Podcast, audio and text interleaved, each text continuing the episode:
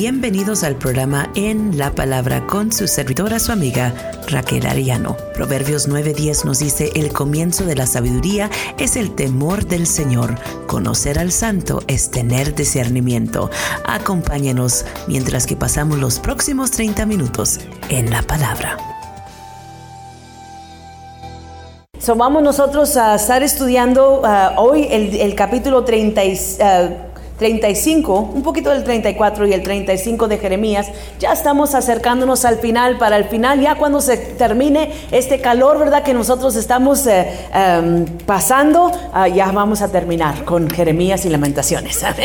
En so pronto, ¿verdad? Se va a pasar estos días ah, también y antes de que nosotros nos demos cuenta, vamos a ya estar en una nueva temporada y también aquí eh, en estos estudios de la mañana, la escuela dominical, nosotros vamos a estar también entrando en otro libro de la Biblia. Ah, me parece que nosotros estaremos entrando en el libro de Marcos. And so, qué bonito, ¿verdad? Que podemos ir al Antiguo Testamento y al Nuevo Testamento y así nosotros también ver, ¿verdad? Uh, cómo Dios ah, se relata con nosotros a través de sus escrituras. Pero antes de que demos inicio a cualquier cosa, quiero solamente dejarles saber, algunos de ustedes van a estar recibiendo unas llamadas de parte de nuestras hermanas Nakira Martínez y Ruth Rivera. Ellas son ¿verdad? Ah, van con nosotros ahí en The Gathering Place ah, y ellas van a estar haciendo un estudio bíblico para las jovencitas de, la edad, de los grados 6 a 12. ¿Ok? So, si usted tiene una jovencita o conoce de una jovencita que ah, le gustaría participar, estas dos hermanas han sentido en su corazón que quieren hacer algo muy especial para las jovencitas y queremos nosotros tomar a ventaja de esa oportunidad también para que ellas nos enseñen y también den de lo que ellas tienen en su corazón para dar. Uh, Dios me ha escogido, se llama, ¿verdad? El estudio que ellas van a estar haciendo. Eh, va a ser solamente cuatro uh, estudios, eh, son cuatro martes, me parece, o perdón, cuatro viernes. Eso va a ser el día agosto 25, septiembre 2, septiembre 8 y septiembre 16 en The Gathering Place. Y yo les voy a dejar esto para que ustedes lo tengan aquí, uh, pero esto es uh, dejándoles saber que son para jovencitas de las edades, uh, me parece que son de 12 a 18, ok, so del sixth grade al grado 12, so yo quiero que ustedes um, hagan el esfuerzo por invitar a alguien, a lo mejor una sobrina, una nieta, una hija, ¿verdad? O una amistad Usted puede enviarlas ahí y las hermanas van a tener algo muy especial para ellas. Pero vamos a entrar a la palabra del Señor el día de hoy. El tema que nosotros hemos estado tocando, ¿verdad? Eh, ha sido en la obediencia al Señor, ¿verdad?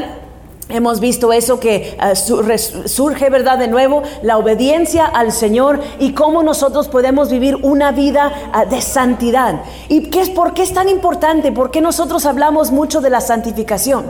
Muchos dirían, bueno, pues que no es verdad eh, el perdón del Señor, el amor del Señor, eh, el perdón de nuestro pecado, nuestros pecados, eso es eh, algo que Él nos da a nosotros libremente y, el free, ¿verdad?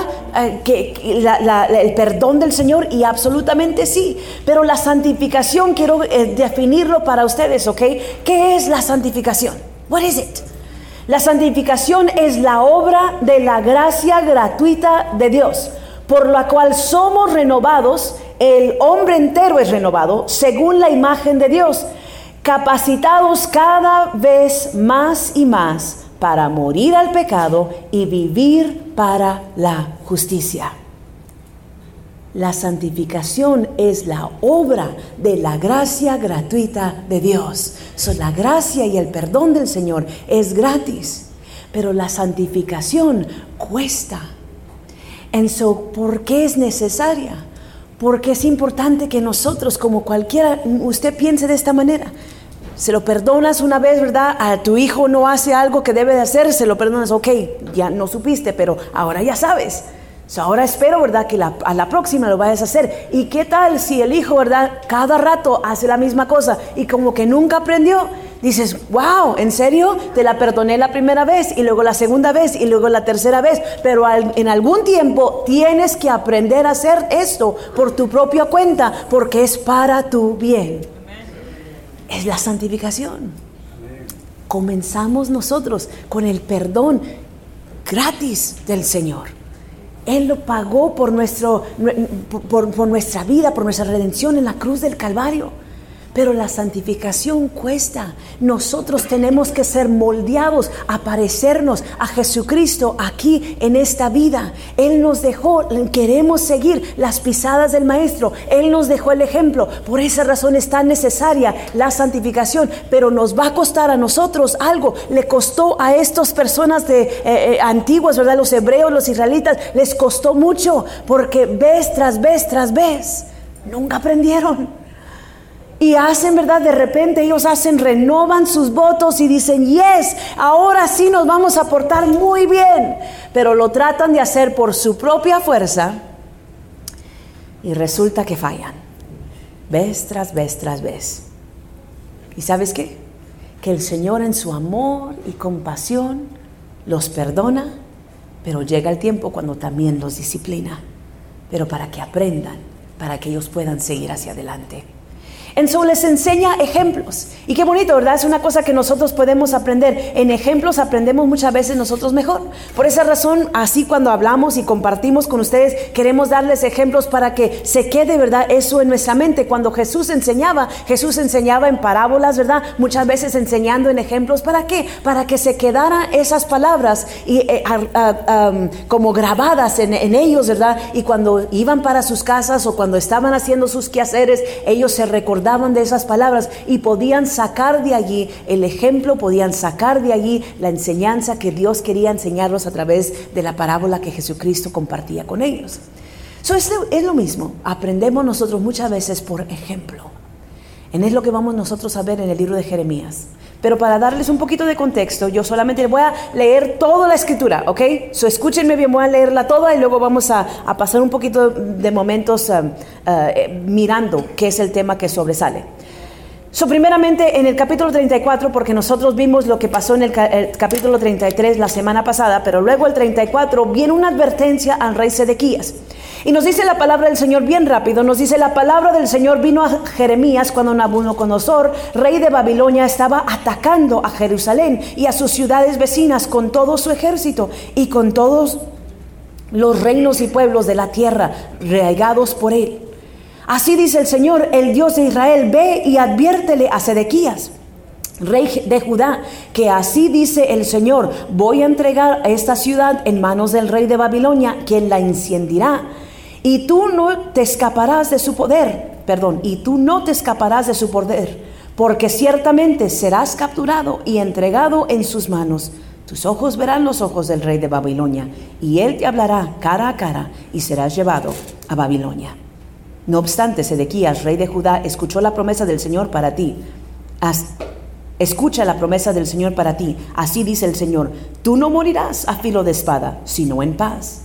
También afirma el Señor, yo te prometo que así como los reyes de antaño que te precedieron quemaron especies por tus antepasados, así también lo hará en tu funeral, lamentándose por ti y clamando, ay, Señor. So, ¿Qué está pasando? La palabra del Señor viene al rey Sedequías y le dice, tú vas a morir, ciertamente es lo que va a pasar. Pero porque tú vienes, ¿verdad?, de este linaje, del linaje de David, tú no vas a morir a espada. Dice, vas a morir, pero vas a morir en paz. Entonces el rey Sedequías decide decir, ok, you know, pues si esto va a suceder, va a suceder. Pero le dice, ¿verdad? La gente te va a lamentar. La gente va a sentir dolor por ti porque te has ido.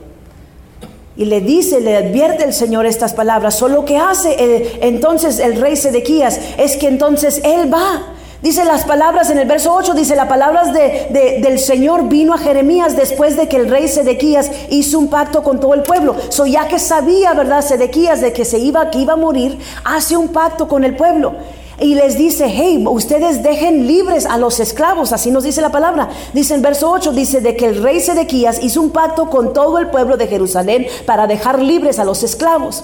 El acuerdo estipulaba que cada israelita debía dejar libre a sus esclavos y esclavas hebreos y que nadie debía esclavizar a un compatriota judío. Todo el pueblo y los jefes que habían hecho el acuerdo libraron a sus esclavos de manera que nadie quedaba obligado a servirlos. Pero después se retractaron y volvieron a someter a esclavitud a los que habían liberado. su rey Sedequías está muriendo. Les da este, les dice, ¿verdad? Hagan un pacto hoy en este día de no esclavizarse los unos a los otros.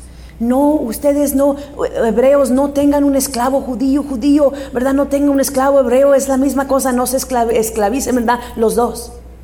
Y el pueblo dice, ok, ok, ok, como son las palabras, ellos saben que Sedequías va a morir, ok, está bien, vamos a honrar esas palabras. Pero luego se les olvida. Y a los que habían dejado libre, los capturan de nuevo. So, luego viene la palabra del Señor. Vamos nosotros a ver. En el verso 17, solamente el 17 y 18 dice, por tanto, así dice el Señor, no me han obedecido pues no han dejado en libertad a sus hermanos. Por tanto, yo proclamo contra ustedes una liberación, afirma el Señor. Dejaré en libertad a la guerra, la pestilencia y el hambre para que, para que les pase a ustedes para que les pase a ustedes, sirva de escarzamiento para todos los reinos de la tierra, puesto que han violado mi pacto y no han cumplido las estipulaciones del pacto que acordaron en mi presencia. Los trataré como al novillo que cortaron en dos y entre cuyos pedazos pasaron para rubricar el pacto. What happened? Well, no siguieron con el pacto. El Señor dice, ahora por tanto ustedes juraron delante de mí, prometieron delante de mí y ustedes no toman esto en serio. Entonces yo voy a dejar la libertad de que vengan y los capturen y los lleven y hagan con ustedes lo que ellos van a hacer con ustedes por desobedientes. And it's hard, eso es duro. Como les dije en estos días pasados, muchas veces nosotros vemos que, que al disciplinar, ¿verdad? Es like, man, si simplemente yo no te quiero disciplinar de esta manera, pero si simplemente hicieras caso, ¿caso para qué? Para que Dios dijera, quiero que me obedezcan así y me obedezcan. No, pero porque era para su propio bien. Esto no era malo lo que estaba diciendo. Decía, no se pongan en esclavitud los unos a los otros. Ámense los unos a los otros. Considérense. It wasn't bad, no era malo lo que el Señor estaba diciéndole, sin embargo, ellos pensaban, y cuando nosotros vemos que ellos pensaban que ellos sabían mejor que Dios, por esa razón desobedecían su palabra. Porque ellos pensaban, oh Señor, sí, vamos a obedecerte, pero tú no ves lo que está pasando aquí. ¿Acaso no verá Dios? ¿Acaso no sabe Dios mejor que nosotros? So, cuando nosotros escogemos literalmente desobedecer al Señor, estamos diciendo, Señor, es que yo estoy tomando control de mi propia verdad, de mi propia vida, de mi propio destino, porque yo sé mejor que tú. Puedes entonces entender cómo a veces llega la disciplina y por qué tiene que llegar. So, vemos nosotros entonces el retrato grande de lo que está pasando aquí en la escritura, right? Vemos nosotros que entonces llega un momento cuando dice el Señor, ok, no me han hecho caso, prometieron, quebraron la promesa, déjenme les doy un ejemplo. Y eso es cuando entra el capítulo 35 de Jeremías. En el capítulo 35 el ejemplo es de los recabitas. Y dice la palabra del Señor que vino a Jeremías en los días, ¿verdad? En estos días de, de Joacim, hijo de Josías, el rey de Judá, y comienza a decirle unas palabras. Vamos a comenzar en el verso 5 por, por causa del tiempo. Dice el verso 5, dice, les serví a los recabitas. Ok, para que ustedes sepan, los recabitas, ¿verdad? Son una, como una tribu, y lo que ellos uh, han, han, han hecho, ¿verdad? Que ellos son una tribu que no tienen haciendas, no tienen casas, no plantan viñas, no, porque ellos tenían un antepasado que les había ah, dicho de que esto era lo que ellos debían de seguir para su bien, para ellos. Y ellos habían hecho lo que su descendiente había pedido de ellos y que les había advertido a ellos a que hicieran. En son los recabitas, ¿verdad? Nosotros vemos ah, la historia de ellos en otra porción de la escritura ah, anterior en el Antiguo Testamento, pero nosotros, en, para esta instancia, yo quiero que nosotros sepamos, simplemente es una tribu. Y dice la palabra del Señor, ¿verdad? Que los, los, llevé a casa del Señor, a la sala de los hijos de Hanán, hijo de Igdalias, hombre de Dios. Esta sala se encontraba junto a la de los jefes, que a su vez estaban encima de la uh, hijo de Salún, guardián del umbral. So, los estaba hospedando, ¿ok? Solamente esa palabra necesitamos saber. Verso 5. Escúchenme bien y quédense conmigo un momento. Les servía a los recabitas jarras y copas llenas de vino. Y les dije, beban. Ellos me respondieron, nosotros no bebemos vino. Porque Jonadab, hijo de Recab, nuestro antepasado, nos ordenó lo siguiente. Nunca beban vino, ni ustedes ni sus descendientes. Tampoco edifiquen casas, ni siembren semillas, ni planten viñedos, ni poseen ninguna de estas cosas. Habiten siempre en tiendas de campaña, para que vivan mucho tiempo y en esta tierra donde son extranjeros. Nosotros obedecemos todo lo que nos ordenó Jonadab, hijo de Racab, nuestro antepasado. Nunca bebemos vino, ni tampoco lo hacen nuestras mujeres ni nuestros hijos. No edificamos casas para, para habitarlas, no poseemos viñedos ni campos sembrados. Vivimos en tiendas de campaña y obedecemos todo lo que nos ordenó Jonadab, nuestro antepasado. Si usted puede, delinee allí esas palabras. No poseemos, o perdón, obedecemos todo lo que nos ordenó Jonadab, nuestro antepasado.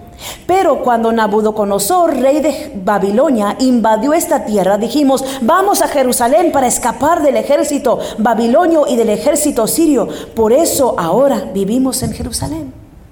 Entonces la palabra del Señor vino a Jeremías. So, yo quiero que nos detengamos un momento. Vemos exactamente lo que estos hombres están diciendo. Déjenme te cuento. Beban vino, los trae a este lugar. Tengan, ustedes los está hospedando. Beban esto. Y ellos dicen, no, no, no, no, no, thank you. No nosotros, ni nuestras mujeres, ni nuestras hijas, ni nuestros nietos, ninguno de nosotros lo hacemos, sino que obedecemos la palabra que nuestro antepasado nos había dado a nosotros y la seguimos a pie la letra. Hacemos aquí exactamente lo que Él nos pidió. Porque luego ahí dice, uh, dice que, uh, que Jonadab les había dicho, ¿para qué? Dijo, para que ustedes vivan una larga vida. O si nosotros nos acordamos en el libro de Deuteronomio, nos dice que honremos a nuestro Padre y nuestra Madre para que tengamos nosotros larga vida. Right? And so ellos sabían esa palabra y ellos obedecían simplemente a un hombre, a un antepasado.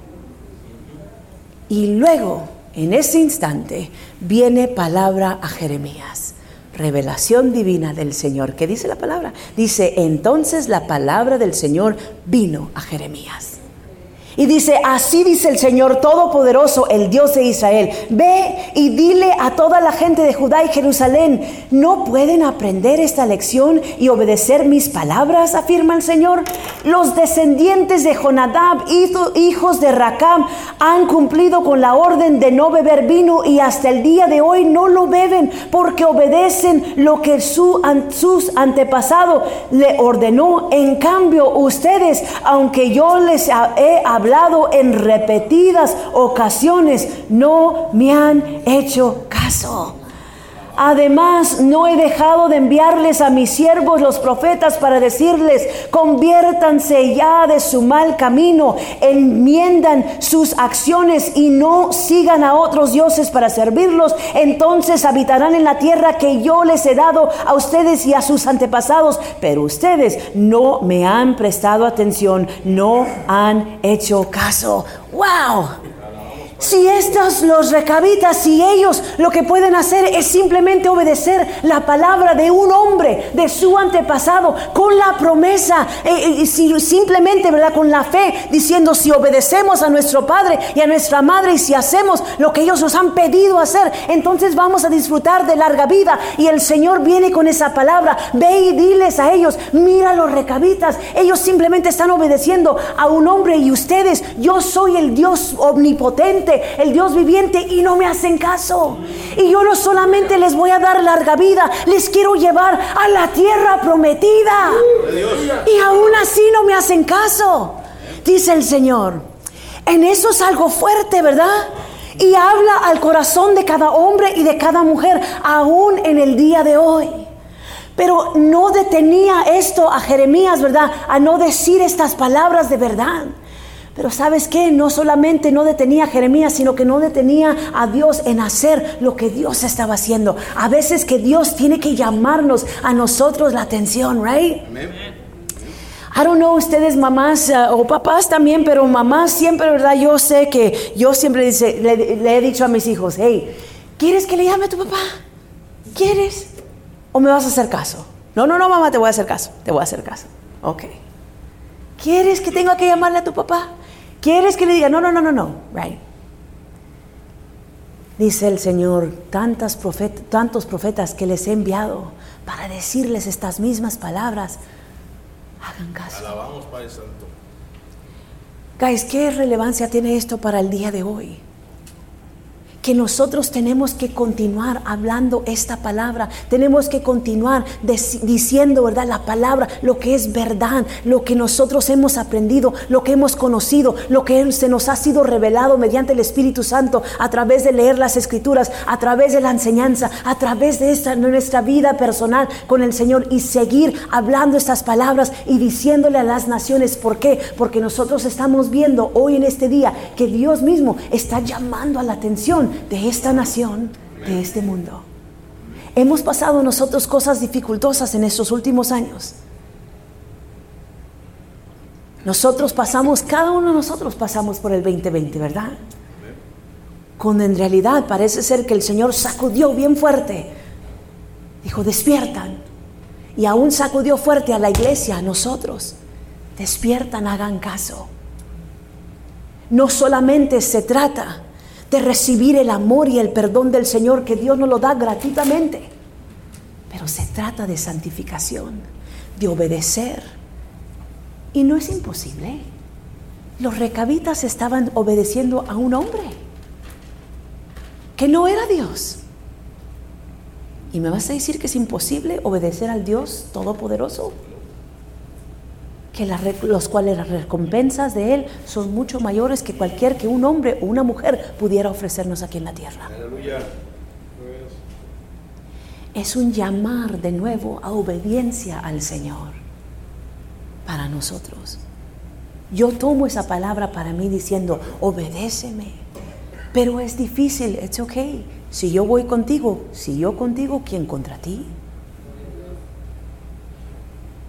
Señor, pero no van a querer escuchar las palabras que yo digo. Abre tu boca, que yo la llenaré, nos dice la palabra del Señor. Entonces, haz el acto. Dios es el que nos llena a nosotros a decir la palabra a debido tiempo, al momento preciso, no de nuestro propio entendimiento, no solamente de nosotros, porque no se trata de solamente saber toda esta historia, no se trata solamente de nosotros tener tanta inteligencia de las cosas y tanto conocimiento de todo, no. Se trata de un corazón obediente, de un corazón que está, una persona que está sumisa al Señor, a decir, I know, voy a dar palabras y van a ser fuertes, pero Señor, ve delante de mí, habla por mí, diles tú, que no es solamente de mí, pero que esta es la verdad. Pero para hablar la verdad hay que conocer la verdad. Amén.